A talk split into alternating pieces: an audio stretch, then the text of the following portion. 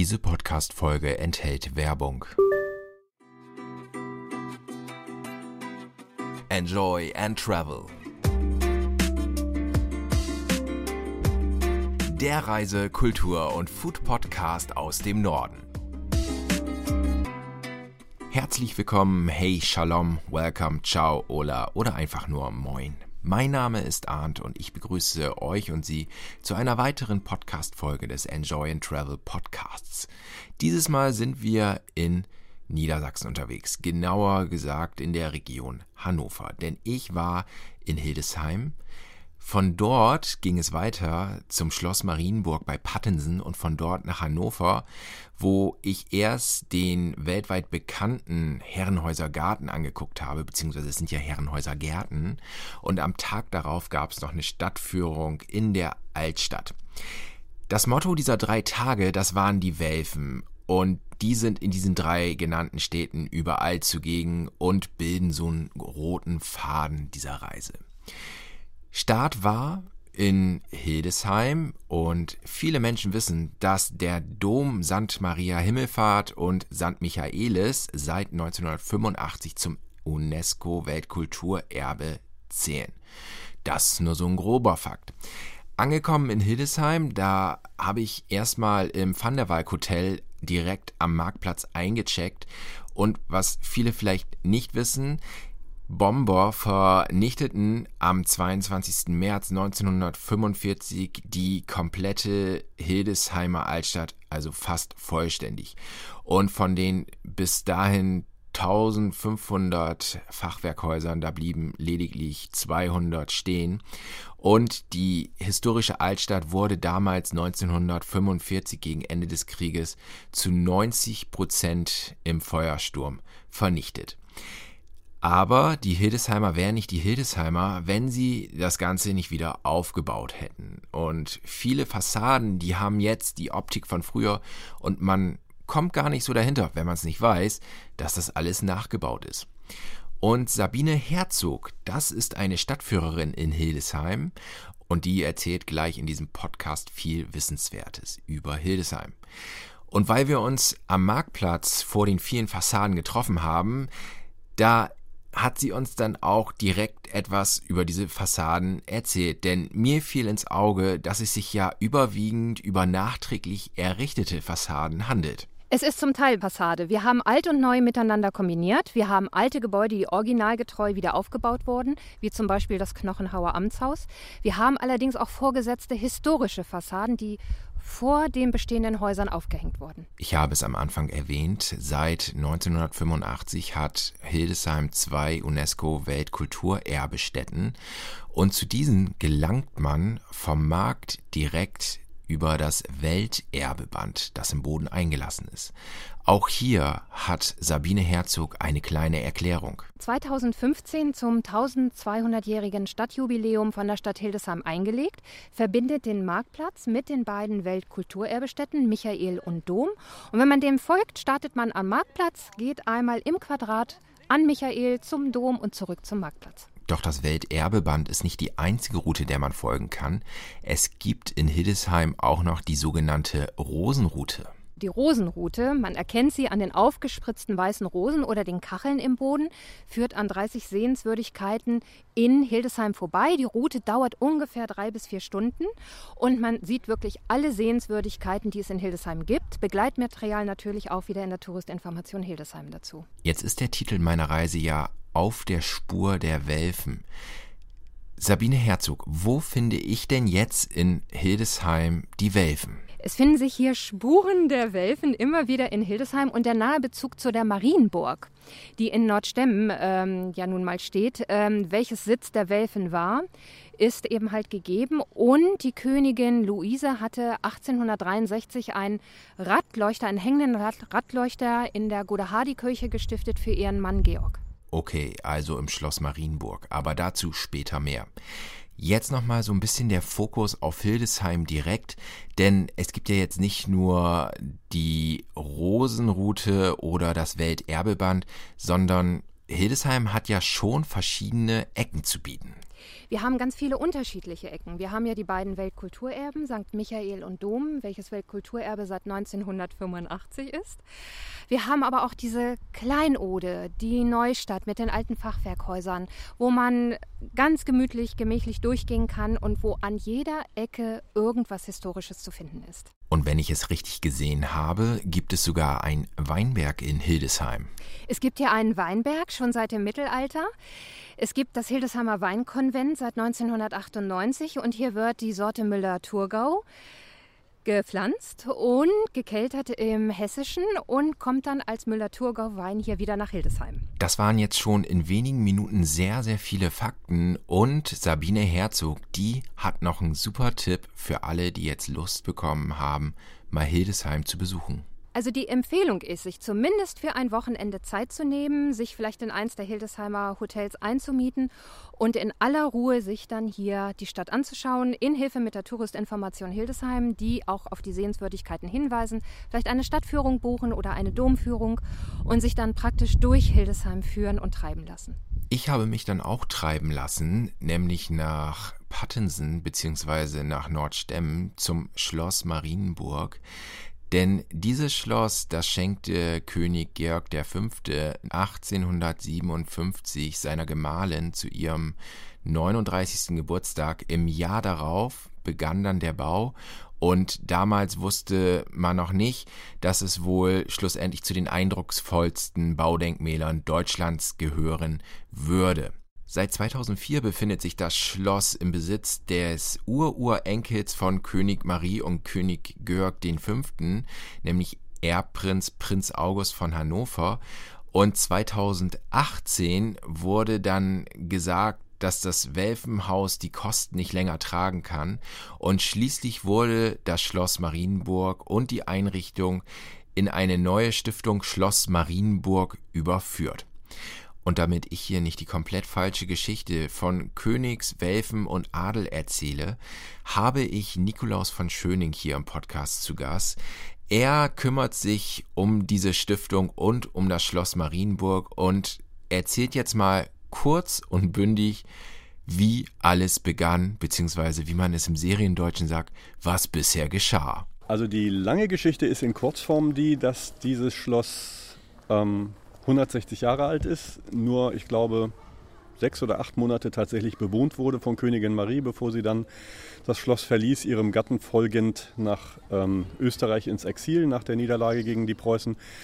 Dann hat dieses Schloss einen 150-jährigen Dornröschenschlaf im Grunde durchstanden, bis der Erbprinz Ernst August Junior, also der jetzt Mitte 30 Jahre alt seiende, das Schloss geerbt hat als damals sehr junger Mann. Und seither ähm, den Museumsbetrieb und einiges andere hier sukzessive langsam aufgebaut hat.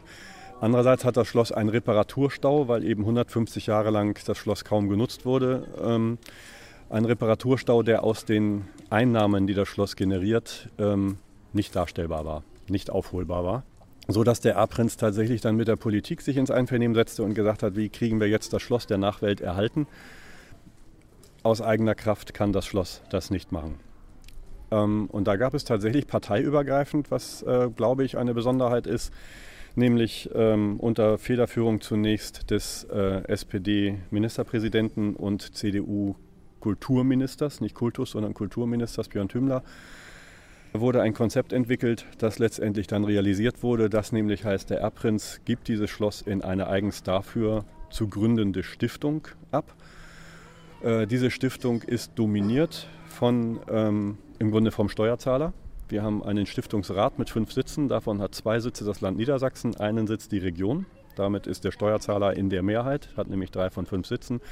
Ein Sitz ist vererbbar, gehört Ernst August, dem Jüngeren, und ist tatsächlich vererbbar, sodass das Haus Hannover immer im Stiftungsrat vertreten sein wird und der fünfte Sitz ist der Betreiber, sodass auch die des Betreibers Interessen jeweils im Stiftungsrat gehört werden und gehört werden müssen. Denn Zielrichtung ist, dass dieses Schloss als Museum betrieben wird, auf ordentlichem Niveau und Schrägstrich aber schwarze Zahlen schreibt, was ja bei Museen nicht selbstverständlich ist.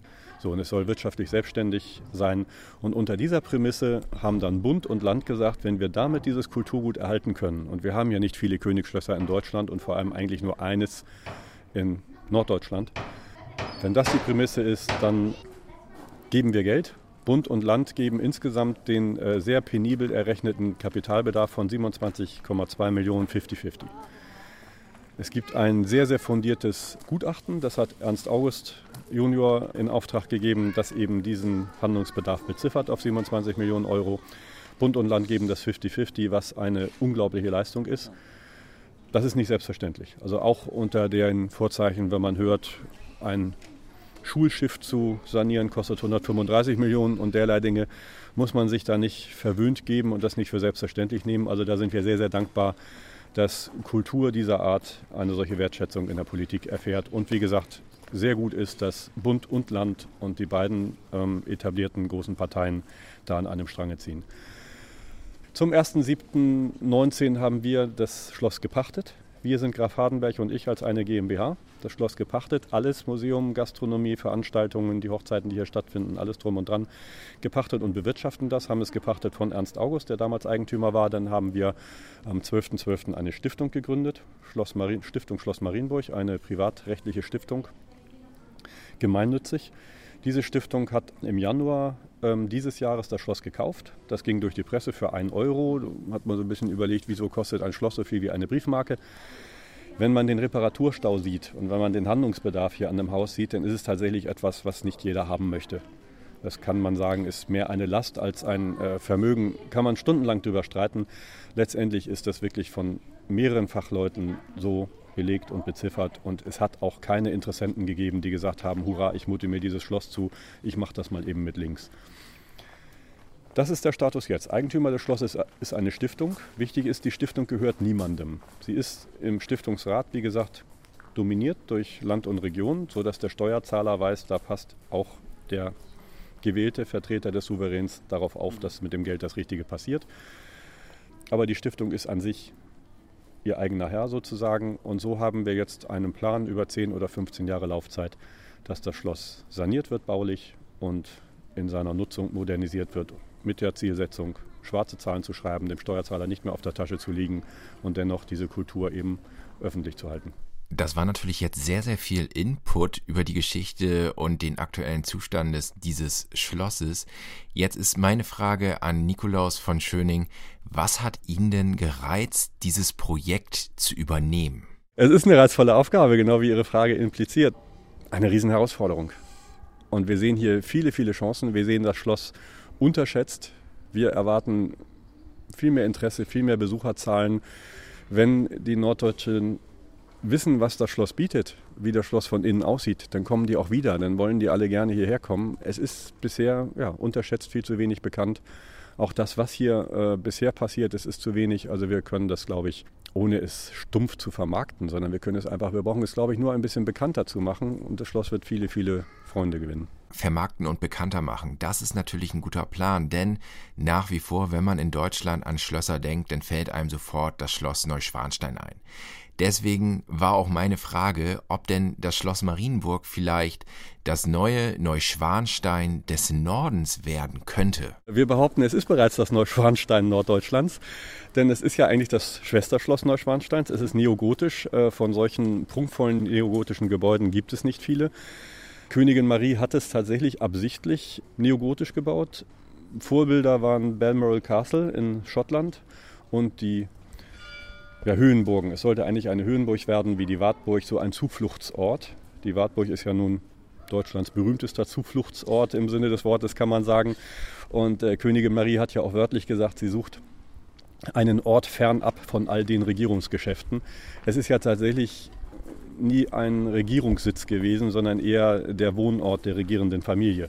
Deshalb hat es hier auch ein bisschen mehr Nestwärme, als sie das in üblichen Schlössern äh, erleben. Keine riesen Empfangsräume, sondern alles ein bisschen wohnlicher. Und daran arbeiten wir auch, dass es in Zukunft sich so repräsentiert und präsentiert das Gebäude, wie es eigentlich gedacht war, nämlich wirklich Wohnort und nicht kaltes Gebäude, ungemütlich mit Zahlen, Daten, Fakten, aber ohne irgendeinen Charme. Also wir müssen hier Charme reinbringen und daran arbeiten wir und glauben, dass wir da in einigen Jahren besser dastehen als jetzt und haben gute Konzepte, viele Ideen, aber es braucht halt ein bisschen Zeit. Zu den Konzepten und Ideen sei nochmal angemerkt, dass man auf dem Schloss Marienburg auch seine Hochzeit feiern kann oder andere Events austragen kann.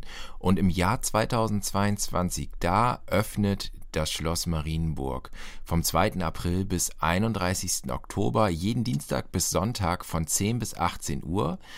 Allerdings kann das Schloss vom 4. bis 6. Juni, das ist Pfingsten 2022, nur im Rahmen des Anotopia Festivals besucht werden. Und da habe ich natürlich mal geguckt, was ist denn das Anotopia Festival?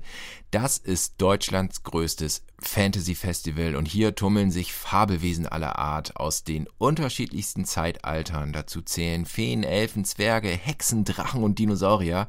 Also ein Spaß für die ganze Familie. Wir sind ja auf den Spuren der Welfen und deswegen ging es auch weiter nach Hannover zu den Herrenhäuser Gärten. Die Herrenhäusergärten gehören zu den besterhaltenen und bedeutendsten Barockgärten in Europa und alles zu finden in der Landeshauptstadt Hannover. Dort gibt es dann diverse Gärten, zum Beispiel den Großen Garten, den Botanischen Berggarten und den Englischen Georgengarten. Und durch diesen wanderten wir. Und ich muss dazu sagen, es war super heiß, allerdings durch die Führung war es auch super interessant, weshalb die Zeit wie im Flug verging. Am Tag darauf, da waren wir in Hannovers Altstadt unterwegs und hatten auch dort wieder einen Guide dabei. In diesem Fall war es Elke Siebert und sie sagt wirklich, dass Hannover so eine Stadt ist, wo man sagt, ja, das ist Liebe auf den zweiten Blick. Also meine größte Freude ist, Menschen äh, mit Hannover zu überraschen. Denn wir kennen ja alle den Ruf von Hannover. Und das ist so ein bisschen Liebe auf den zweiten Blick. Und das ist immer eine große Freude, dass man nachher fragt, wie war denn die Tour? Ach, man ist überrascht. Das hätte ich nicht gedacht. Ne? Ihr und Sie hören es wahrscheinlich schon. Dieses Interview wurde im Restaurant aufgenommen, weil es nämlich auf Mal anfing zu regnen. Und ein kleiner Funfact am Rande. Hannover ist gefühlt so klein, dass sogar Gerhard Schröder in diesem Restaurant saß und gegessen hat. Nichtsdestotrotz haben wir das Interview natürlich weitergeführt und Elke Siebert erzählt, was Hannover ausmacht. Also Hannover ist ja eine grüne Stadt, wirklich. Wir haben jetzt auch einen grünen Bürgermeister, aber davon eins abgesehen. Wir haben einen ganz großen Stadtwald, der ist äh, doppelt so groß wie der Central Park in New York. Wir machen viel mit dem Fahrrad hier. Ähm, die Hannoveraner sind so ein bisschen eher bescheiden, die würden gar nicht so trommeln. Aber ich bin ja eine Zugereiste und deswegen sage ich, Hannover ist auf jeden Fall eine Reise wert und eine Überraschung wert und hat ganz viel Herz. Wir haben es vorhin schon gehört, in Hildesheim wurde gegen Ende des Zweiten Weltkrieges die komplette Altstadt nahezu zerstört. Wie sieht es denn in Hannover aus? Ja, der Innenstadtbereich, die Altstadt wurde zu über 90 Prozent zerstört äh, im Zweiten Weltkrieg. Und äh, das ist ja im Grunde wieder aufgebaut, aber sehr liebevoll und auch sukzessiv. Und es ist wie eine kleine Museumsinsel, ein kleines Schmuckstück, das stimmt. Und dieses eben benannte Schmuckstück, das hatte auch einen ganz populären Treffpunkt, nämlich das Kirchenkreuz. Ja, das ist genau das Kirchenkreuz vor der Markkirche, wenn es so zur Knochenhauer Straße geht, in die Altstadt hinein. Da ist es ein, ein Wahrzeichen Hannovers. Es war damals so gedacht für die Wanderburschen, für die Tischler und die angehenden ähm, Zimmerleute. Ne? Und das war so ein Wahrzeichen, dass sie dann die vier Kirchtürme sehen könnten von dort aus. Wo wir gerade bei Treffpunkte sind. Ich kenne Städte, die haben gar keinen richtigen Treffpunkt, außer man sagt, man trifft sich an der Kirche. Und dann gibt's Hannover, denn Hannover hat noch mehr populäre Treffpunkte. Naja, der erste ist natürlich unterm Schwanz. Und selbstverständlich ist da der Pferdeschweif gemeint. Da reitet nämlich unser Oberbahnhofsvorsteher König Ernst August von Hannover. Der reitet eigentlich streng genommen vom Bahnhof weg, weil er gar nicht damit einverstanden war damals, dass der Bahnhof gebaut wurde. Es sollte niemand schneller reisen als er. Aber in der heutigen Zeit ein Treffpunkt geworden. Da treffen sich alle, die mit dem Zug ankommen. Und den zweiten Treffpunkt ist Kröpke, die Kröpke Uhr. Das ist eigentlich der Treffpunkt für alle Lieber, Liebhabenden, Lieber, Liebespaare. Als kleines Zwischenfazit, wer mit dem Zug kommt, der trifft sich unter dem Schwanz und wer verliebt ist, der trifft sich am Kröpke. Aber wer ist denn jetzt dieser Kröpke überhaupt? Kröpke war ein Oberkellner, der mal wirklich mit seinem gesparten Trinkgeld das Café Robby übernommen hat, so vor 100 Jahren. Und er hat ja als Dankeschön von den Stammgästen die Uhr geschenkt bekommen. Und Kröpke Uhr heißt sie. Und das ist auch zufällig das Zentrum Hannovers, also unser geografisches Zentrum mit Herz. Wer Hannover sagt, der muss spätestens seit dem Jahr 2000 auch Expo bzw. Weltausstellung sagen, denn dadurch errang die Stadt im Norden natürlich weltweiten Ruhm. Jetzt ist es natürlich interessant, wie sich eine Stadt wie Hannover dadurch verändert bzw. entwickelt. Denn es gibt ja sicherlich ein Hannover vor der Expo und ein Hannover nach der Expo. Die Stadt ist weltoffener geworden, sie hat sich modernisiert. Es gibt, früher gab es äh, nur wenig internationales, also sagen wir mal Sushi zu finden. Oder ich, ich weiß, ich habe meine erste Falafel auf dem jordanischen Pavillon gegessen während der Expo. Und jetzt gibt es an jeder Ecke Falafel. Aber gibt es wahrscheinlich jetzt auch so. Also ein moderner Zeitgeist und dieser Geist brüht noch so mit von der Expo, möchte ich sagen. Damit wir im letzten Teil dieses Podcasts nicht noch das Thema verfehlen, wo sind denn jetzt in Hannover die Welfen zu finden, außer in den Herrenhäuser Gärten? Also die Spuren der Welfen, einmal unser Landtag war ja mal früher das Winterschloss, das Leineschloss. Die Herrenhäuser Gärten, das war früher das Jagdschloss. Das ist ja ein wunderschöner Barockgarten mit Schloss.